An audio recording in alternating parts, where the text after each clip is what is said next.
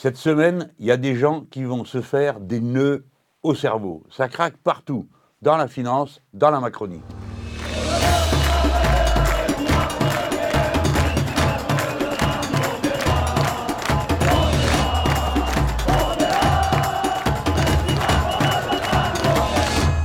Dans la finance mondiale, c'est panique à bord. Et ça concerne tout le monde parce que c'est les banques qui sont dans la déchiqueteuse et tout le monde a un compte en banque et par conséquent, tout le monde est concerné. Une nouvelle fois, c'est une banque américaine qui s'effondre et la Banque fédérale américaine je m'en fous de toute façon, je paierai pour empêcher que ça s'effondre.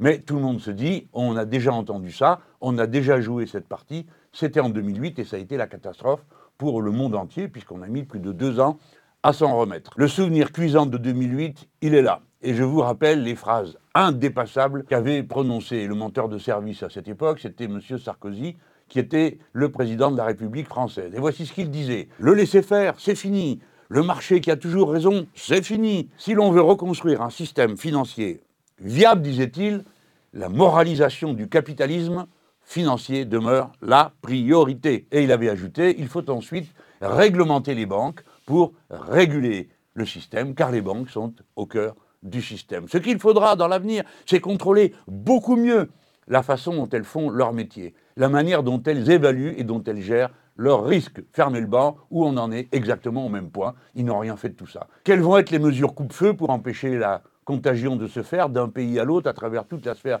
financière? Eh bien, il n'y en a pas. Ils attendent, en croisant les doigts, qu'il ne se produise rien, ou bien que si jamais il se produit quelque chose, eh bien, ils se remettent à imprimer de l'argent pour en distribuer de tous les côtés comme ils l'ont fait la dernière fois, toujours au même, les banques, et toujours avec la même règle, on ne contrôle rien. Ça, vous ne savez pas combien de temps ça va prendre à devenir un phénomène général. Bon, nous, pendant ce temps-là, en France, nous sommes dans euh, la loi qui veut augmenter le temps de travail des personnes de deux ans. La semaine dernière, on a eu une mobilisation historique, la plus importante depuis un demi-siècle dans notre pays. Les sondages montrent que l'opinion reste toujours aussi déterminée contre cette réforme et que le seul euh, incertitude, c'est à quel point M. Macron a décidé de ne tenir compte de rien ni de personne. Vous avez vu qu'il a envoyé balader les syndicats, il ne veut pas parler avec eux, et depuis euh, la fin de la semaine dernière, ça téléphone partout, nuit et jour, pour euh, un par un, essayer de convaincre les députés et les républicains, il y en a quelques-uns qui ne sont pas très chauds pour voter cette loi, de la voter de manière à ce qu'il y ait un vote de l'Assemblée nationale et après ils nous diront bah, l'Assemblée nationale a voté. Figurez-vous que même s'ils y arrivaient, ça ne nous impressionnera pas plus que ça. Et je vous demande de ne pas vous laisser impressionner euh, plus que ça par cette affaire. Pourquoi? Parce que dans le passé, on a déjà connu une scène de cette nature. Quand tout le pays veut une chose et le gouvernement veut une autre, en général, c'est le gouvernement qui doit finir par céder. Ça n'a pas de sens que des gens prétendent gouverner contre la vie de la quasi-totalité de la population du pays. Je rappelle qu'on en est à 93% de gens qui travaillent et qui refusent la réforme des retraites. Et il n'y a pas un jour qui passe sans que quelqu'un, y compris qui n'est pas de notre bord, dise oui, c'est vrai que dans tel métier, quand même, c'est de l'abus de vouloir faire travailler les gens deux ans de plus. Sans qu'un économiste intervienne pour dire vous allez augmenter les risques au travail, euh, d'accidents de toutes sortes et augmenter la. Bref, chaque jour qui passe, nous n'entendons pas un argument qui justifie cette réforme injuste et cruelle, et nous entendons au contraire des raisons de ne pas faire cette réforme. La mobilisation ne faiblit pas. Bon, comme d'habitude, on a le numéro médiatique, le mouvement s'essouffle, le premier jour, ils vous le disent. Donc vous avez pris l'habitude et n'y croyez pas. Depuis la semaine dernière et cette immense mobilisation du 7 mars, qui a été suivie euh, samedi dernier d'un bon niveau de mobilisation également, un certain nombre de professions se sont engagées dans un mouvement de grève reconductible. C'est le cas par exemple des réseaux de transport, dans l'énergie, dans la collecte des déchets avec les courageux éboueurs qui sont entrés euh, en grève, comme vous le savez, et comme ça se voit un peu partout. Depuis lundi dernier, plus aucune goutte de carburant ne sort des raffineries. Et il y a un mouvement de grève qui a commencé mardi dans tous les ports et dans le secteur des transports. L'intensité de la lutte ne faiblit pas. Et il ne faut pas qu'elle faiblisse.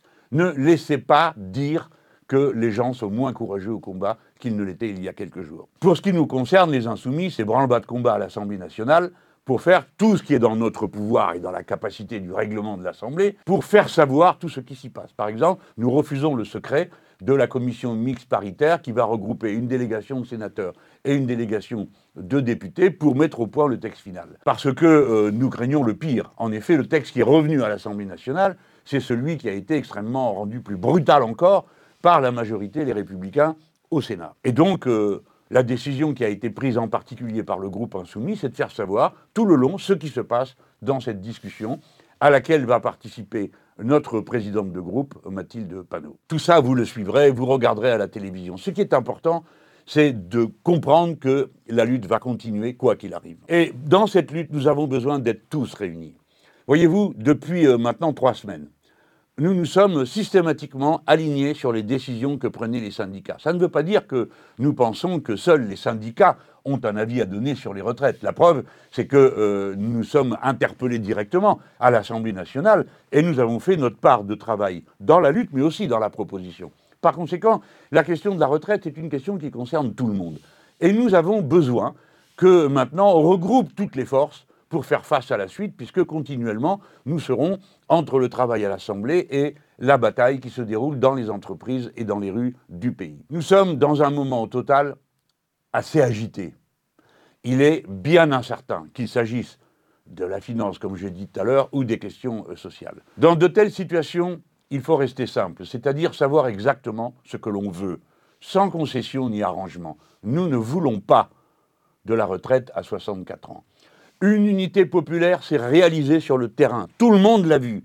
Elle touche toutes les générations, toutes les professions, toutes les régions. Eh bien, en quelque sorte, je dirais que nous avons besoin d'un front populaire qui soit uni dans cette lutte contre la retraite à 64 ans. C'est pourquoi hier Emmanuel Bompard a proposé, le responsable numéro un des Insoumis, a proposé que euh, les syndicats, puisque c'est eux qui marchent en première ligne aujourd'hui, réunissent tout le monde pour voir comment on peut mener en commun la bataille. Et notamment si l'on doit faire de nouvelles manifestations, de nouvelles marches le samedi, parce que ça va mieux quand on l'organise tous ensemble que quand on le fait chacun séparément. En tout cas, mon mot à cet instant sera pour dire, dans l'incertitude, c'est l'heure des caractères. Dans l'incertitude, ce qui compte, c'est ce que l'on veut voir aboutir. Et en définitive, le futur, ce n'est pas ce qui va arriver, comme dit le philosophe, le futur, c'est ce que nous allons faire.